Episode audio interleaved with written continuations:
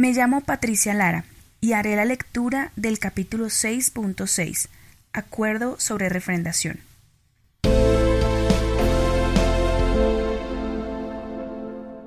Acuerdo sobre refrendación.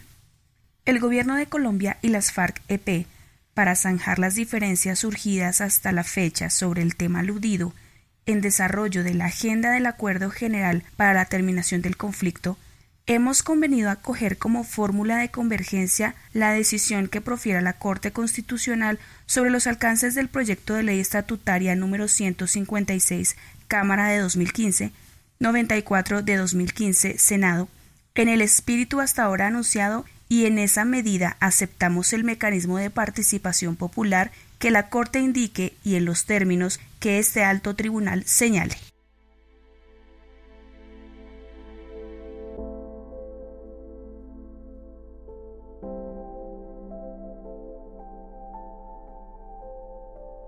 Este podcast es una producción colaborativa.